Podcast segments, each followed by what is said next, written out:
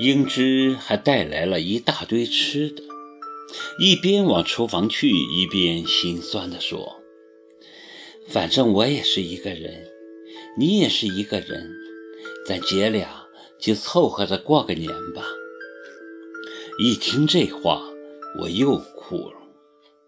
他忙说：“别哭，考儿，坚强点。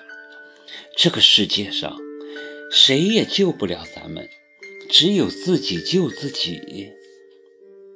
我有些惊讶地看着他，这样深奥的话很难想象是出自老实本分的英之之口。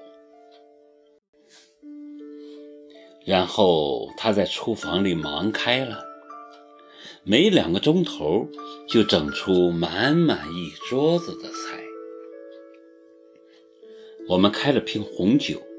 无所顾忌的大吃大喝起来，两个人都不胜酒力，很快就喝得满脸通红。英之越醉越悲伤，敲着桌子说：“考儿，你评评理，那个没良心的，把我儿子给他老妈后，就再也不管了，只顾跟那骚货逍遥。”那骚货给他生了个丫头片子，他就当了个宝似的，在酒店里摆了四十多桌呢。他不是明摆着给我看的吗？哎，只可怜毛毛。我去看他，他奶奶居然把我买的东西给扔出来。他们为什么不让你看毛毛？法律不是规定你有探视权的吗？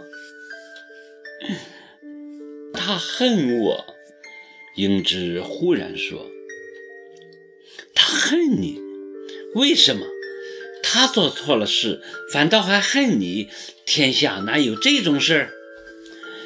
英之好像觉得自己说的太多，忙搪塞道：“你不懂的。”很多事你不懂的，别说了，都别说了，以后你会明白的。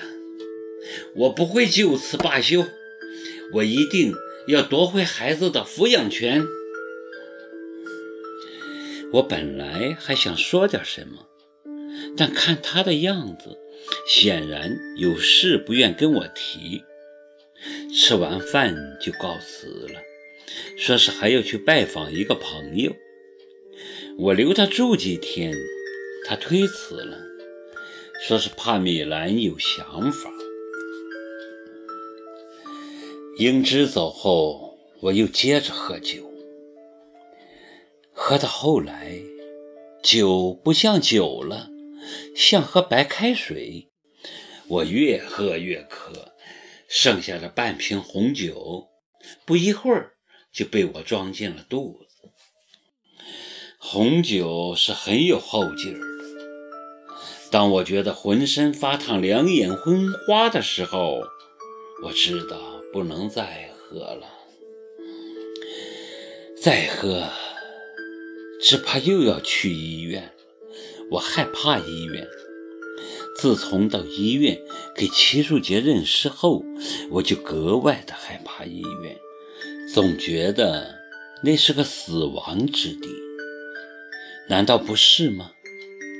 我不刚在医院把我的孩子扼杀了吗？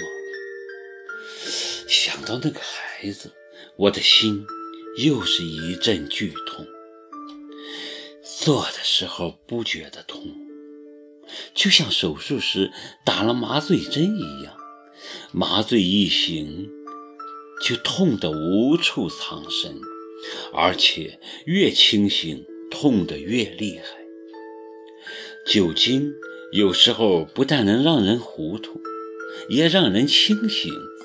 一清醒，就什么都来了：痛苦、悲伤、灰心、沮丧、懊悔、绝望，一股脑往我心口堵，让我莫名的喘不过气。我突然。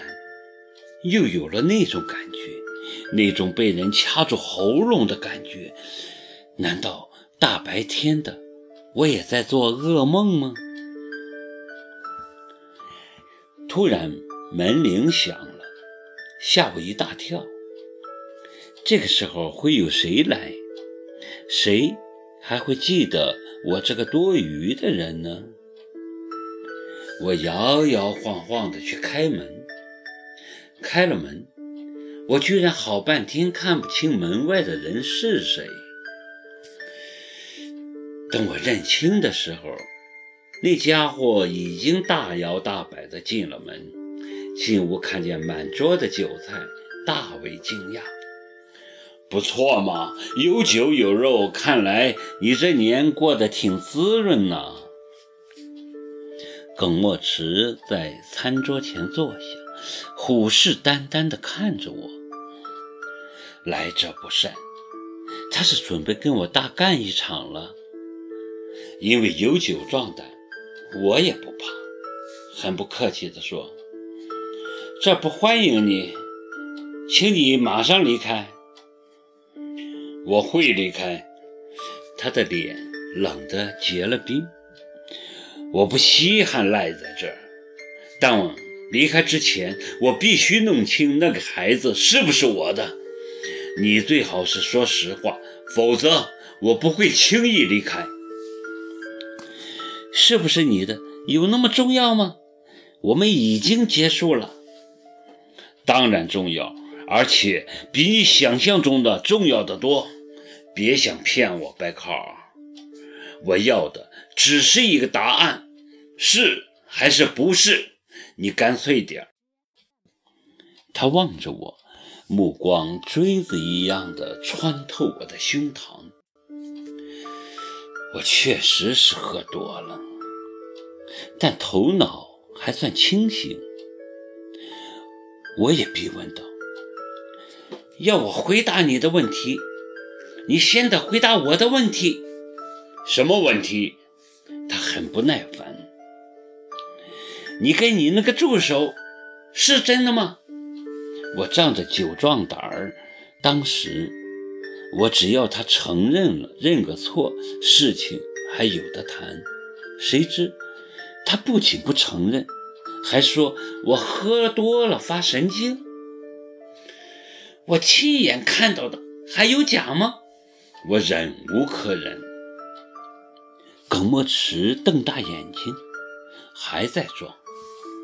亲眼看到的，什么时候看到的？我跟谁上的床，我会不知道吗？自从我太太去世后，我只碰过你一个女人。你别睁着眼说瞎话。